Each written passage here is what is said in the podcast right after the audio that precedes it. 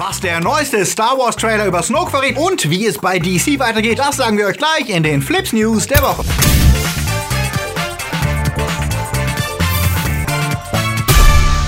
Die Themen der Woche. Bay sprengt Netflix, Shazam kommt wieder, Herr der Ringe ohne Hauptdarsteller, Disney Plus schlägt Amazon, Lara Croft in Star Wars, Game of Thrones Macher drehen Horror und Enttäuschung auf den Game Awards. Flips wird im Dezember unterstützt von unseren Flips Guardians. Daniel Brück, Srasot, Heimlicher Punkt Official, Nanoska, Dark System, Sterntor 1, Alter I und Wir, Tony Barth, Derby, Anja Scholz, Akoya, Daniel Schuh, Der Twaslöper, JFK Faker, T-Unit CB, Silko Pillasch, Luca Kamens und Sepp Kerschbaumer. Ein großer Dank geht auch an unsere Flips Junior Guardians. Vielen Dank für euren Support. Wenn dir unsere News gefallen, drück auf den Abo-Knopf und für News unter der Woche folg uns auf Twitter, Facebook und Instagram. Michael Bay begab sich auf ungewohntes Terrain. Netflix mit Ryan Deadpool Reynolds in der Hauptrolle inszenierte einen Actionfilm für den Streaming-Riesen, in dem eine Gruppe von sechs Spezialisten, die alle offiziell als tot gelten, sich als Kämpfer für die Gerechtigkeit verdingen. Six Underground. Das Ergebnis zeigt, Bay bleibt sich auch abseits der großen Leinwand treu und setzt auf Explosion, Action und platte Sprüche. Auch wenn 150 Millionen noch ein vergleichbar kleines Budget für ihn sein dürften, lässt er es wie gewohnt krachen. Reynolds spielt sich wieder basically selbst und auch die Kritik ist wie bei Bays Werken gewohnt ähm,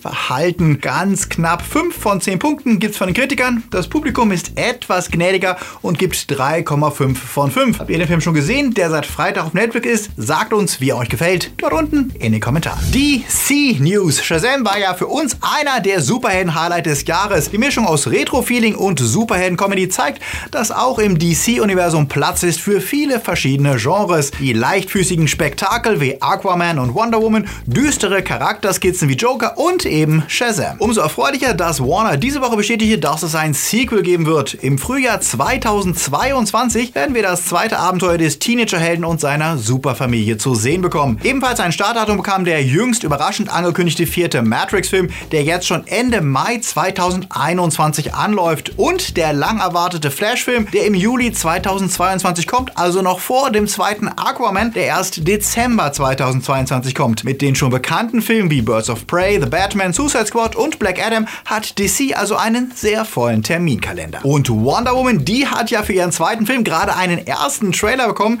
den ich ehrlich gesagt leider nur so mittel und so ein bisschen schlecht geschnitten und äh, getimed fand. Aber dafür stehen ja auch schon weitere Sequels in Planung. Laut Collider plant Regisseurin von Patty Jenkins schon den kompletten dritten Film und ein Spin-off mit den Amazonen. Allerdings soll das alles etwas später kommen, weil sie und Gal Gadot erstmal eine Atempause brauchen nach Teil 2. Auf was von DC freut ihr euch? Lasst es uns wissen. Erst vor wenigen Wochen erschütterte ein neuerlicher Abgang die Star Wars Welt. Benioff und Weiss, das Ex-Game of Thrones Macher-Duo, die eigentlich eine eigene Star Wars Trilogie produzieren sollten, verabschiedeten sich vom Projekt. Grund war damals angeblich, dass sie mit ihrem Megadeal mit Netflix zu viel zu tun hätten, für die sie ja neue Shows entwickeln sollen sollen. Okay, das konnte man glauben oder nicht, immerhin ist Star Wars unter Disney für einen sehr hohen Verschleiß von Regisseuren bekannt. Die Zweifel, ob es allerdings wirklich nur Netflix-Zeitgründe waren, werden allerdings nicht weniger durch die Meldung aus dieser Woche. Deadline berichtet, dass die beiden eine Comic-Verfilmung namens Lovecraft planen, die sie für Warner umsetzen wollen. Inspiriert ist der Film von der Graphic Novel von Hans Rodionov, die auf einer spannenden Prämisse fußt. Was, wenn H.P. Lovecraft gar keine fiktiven Stories geschrieben hat, sondern seine ganze Mythologie um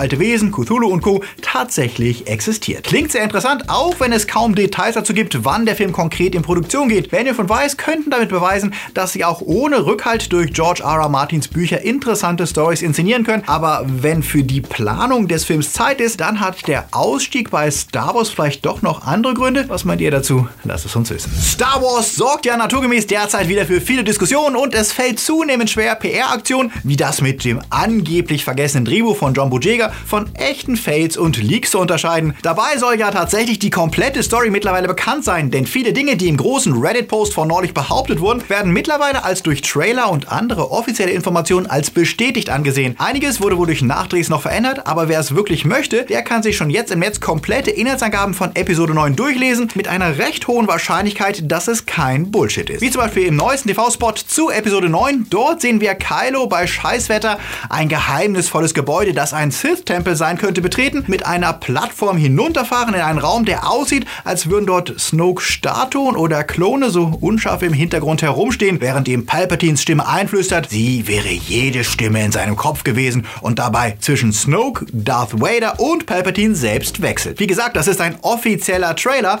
was suggeriert, Palpatine steckt von Anfang an hinter der First Order und hat Kylo durch Snoke manipuliert. Wenn das stimmt, wäre das entweder gut geplant oder krasses Redconning. Auf jeden Fall aber sehr nah an vielen Leaks. Wobei natürlich immer noch die Chance besteht, genau wie bei der Dark Ray-Szene aus den Trailern, dass es sich dabei zum Beispiel auch um Visionen von Ray und Kylo handelt und Palpatine nur versucht, ihnen etwas in den Kopf zu kacken. Aber nicht nur bei den offiziellen Trailern lauern Spoiler, selbst die Einstufungen der weltweiten Filmbewertungsstellen enthalten Infos, die viele wohl noch nicht wissen wollten. Die britische BBFC erläutert ihre Altersfreigabe mit zu ausführlichen Beschreibungen, die deutlich zu viel verraten, genauso wie die schwedische Filmbewertung. Also Vorsicht, wir sparen uns die ganzen spoilerigen Details und belassen es bei den eher skurrilen Infos, die über Episode 9 bekannt werden. Wie zum Beispiel, dass einer der Knights of Ren wohl Trudgeon heißt, obwohl nicht ganz sicher ist, ob vielleicht auch seine Waffe so heißt. Das wissen wir durch eine offizielle Tops-Sammelkarte, auf der er zu sehen ist, was ihn in den großen Pool von Star Wars-Charakteren mit sehr albernen Namen hinzufügen würde. Keine schlechte Leistung in einem Universum, in dem es eine Musikrichtung namens Jizz gibt.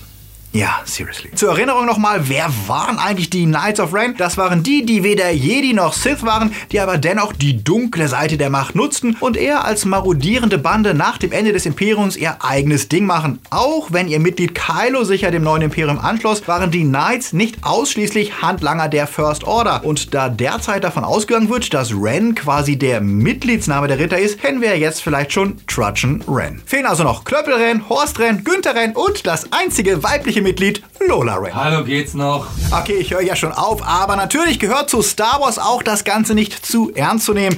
Das bewiesen die Stars und Macher diese Woche bei Stephen Colbert, denn in einer Schnellfragerunde wurden sie gebeten zu erklären, warum es in Star Wars überhaupt geht und die gemeinsame Zusammenfassung der Trilogien war dabei eine ironische, sehr lustige Fassung, die Star Wars wie eine sehr schlechte Soap klingen ließ. Und das von den Stars und Machern selbst, woran sich die Fans vielleicht mal ein Beispiel nehmen sollten, die Star Wars oft deutlich zu ernst nehmen und dabei vergessen, dass es immer noch um Weltraummärchen für Kids geht und dass es okay ist, darüber auch mal zu lachen. Gleich sagen wir euch noch, was diese Woche im Kino startet und was die Highlights und Enttäuschungen der Game Awards waren. Aber jetzt geht's erstmal weiter mit Serien. Und da bleiben wir noch kurz bei Star Wars, denn auch wenn unsicher ist, wie die Kinozukunft des Krieg der Sterne wird, nach dem Erfolg des Mandalorian ist die Zukunft im Heimkino wohl sicher. Neben der Obi-Wan Kenobi-Serie und der mit Cassian Andor aus Rogue One wird es wohl eine weitere bisher geheime Serie geben, wenn wir Gerüchten glauben können. Wie Making Star Wars, die wohl bekannteste Seite mit Leaks zu Star Wars verkündete, wird an einer Serie mit Dr. Afra gearbeitet. Dr. Wer? Tja, das ist eine Archäologin, eine Art Lara Croft im Star Wars-Universum, die im Auftrag Darth Vaders unterwegs ist in den offiziellen Comics, aber auch gerne mal die Seiten wechselt. Ach ja, und sie ist offiziell lesbisch in den Comics, wie zahlreiche Referenzen dort belegen auch ihr Erschaffer Kieran Gillen bestätigt. Eine dubiose queere Lara Croft im Star Wars-Setting zur Zeit von Vader. Das könnte Potenzial für eine interessante Serie geben. Haltet die Ohren offen für News über Charlie Lona Afra.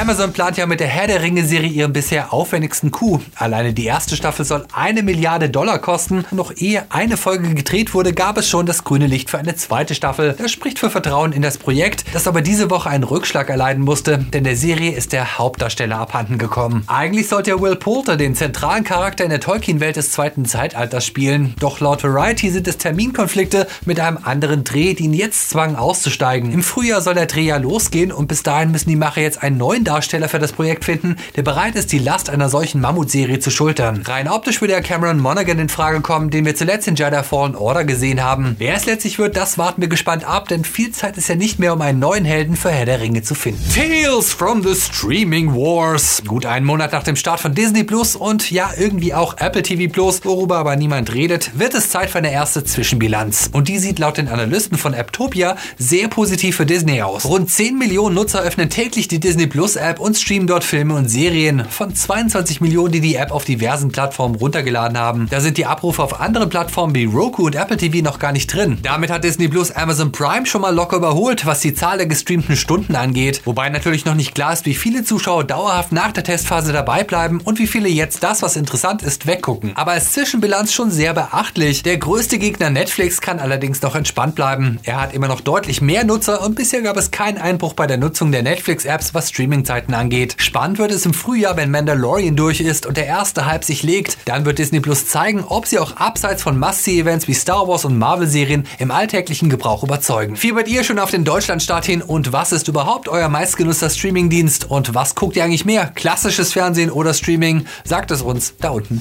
Und natürlich auch die Gaming-Welt wurde diese Woche von Star Wars Promo nicht verschont. Bei Fortnite gab es einen dedizierten Event, auf dem J.J. Abrams persönlich sich in die virtuelle Welt begab und nach einer kurzen Flugschau mit äh, dem Millennium Falcon und einigen imperialen Angriffen einen Clip aus Episode 9 präsentierte, in dem wir gesehen haben dann, wie Rey ihre Jedi Mind Tricks mittlerweile im Griff hat und es schafft, ein paar Stormtrooper zu beeinflussen. Ja, Werbung ist überall und ihr entkommt ihr nirgends, nicht mal bei Fortnite. Letzte Woche fand wieder die Verleihung der Game Award statt, dem wohl prominentesten der vielen Preise der Branche. Fans, die sich allerdings ein Feuerwerk an spektakulären Ankündigungen hofften, wurden dieses Jahr leicht enttäuscht. Die unerwartete kam aber von Microsoft, die uns einen ersten Blick auf die neue Xbox gewährten. Das Kraftpaket sieht aus wie eine Mischung aus Luftentfeuchter und Tower-PC und hört auf den Namen Xbox Series X. Jetzt müssen wir also nicht mehr von Project Scarlet reden. Die Bauweise deutet auf massive Lüfter hin, hinter denen sich leistungsfähige Hardware verbirgt, die auch prompt mit schicken Bildern eines ersten Spiels beworben wurde. Senua's Saga Hellblade 2, die Fortsetzung des Überraschungserfolgs, die wirklich spektakulären Look verspricht. Auch der neue Controller der Xbox wurde gezeigt, der jetzt aber keine extremen Änderungen erkennen lässt, außer einen großen Share-Button. Nintendo hielt sich leider etwas bedeckt und hatte außer Bravely Default 2 keine wirklich großen Ankündigungen und Fans mussten sich mit einem Auftritt von Reggie bescheiden, dem legendären Ex-Boss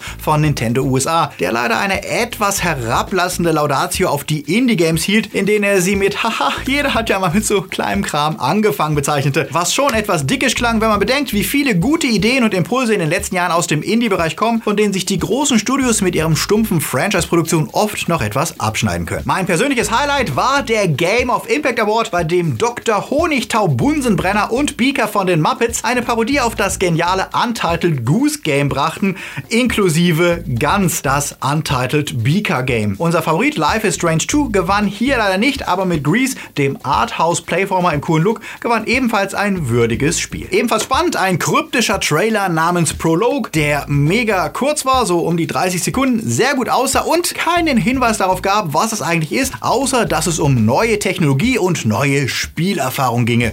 Na, wir bleiben mal am Ball. Weniger imposant, der erste Trailer zu einem PS5-Game, eine neue IP namens Godfall, die laut dem Entwickler Gearbox ein Looter-Slasher werden soll. Verglichen mit dem Hellblade 2-Trailer aber eher etwas basic. Dazu kam ein deutlich schickerer neuer Trailer für Ghost of Tsushima, der tatsächlich noch weiter neugierig auf das Game macht. Und natürlich gab es auch wieder die bunte Tüte, Remakes wie das von Final Fantasy VII und einige League of Legends Games. Überraschend kam auch ein Trailer für Wolf Among Us 2, das erste Game vom neuen Telltale, nachdem das Studio pleite ging und alle Mitarbeiter gefeuert hatte, um dann übernommen und neu gegründet zu werden und wohl tatsächlich ein paar von der alten Crew wieder neu angeheuert hat, die jetzt bei dem neuen Spiel wieder dabei sind. Überraschend auch, Game of the Year wurde verdient, aber unerwartet Sekiro Shadow Die Twice, was auch bedeutet, dass Hideo Kojimas Death Stranding mit nur drei Preisen heimging. Bester Game Director, beste Musik und beste Performance. Überraschungssieger war dafür das RPG Disco Elysium, das ja insgesamt hymnische Kritiken bekommt und auch zu den Highlights des Jahres zählt. Es gewann als bestes Indie-Game, beste Narrative, beste Fresh Indie von Subway Award und bestes RPG. Räumte damit also richtig ab. Und ich hoffe sehr, dass es bald doch für Konsolen rauskommt, damit ich es auch mal anspielen kann. Den Abschluss gab dann nochmal Star Power. Michelle Rodriguez und Vin Diesel bewarben nicht nur Fast and the Furious 9, sondern auch das Spiel zur Filmreihe, was insgesamt etwas äh,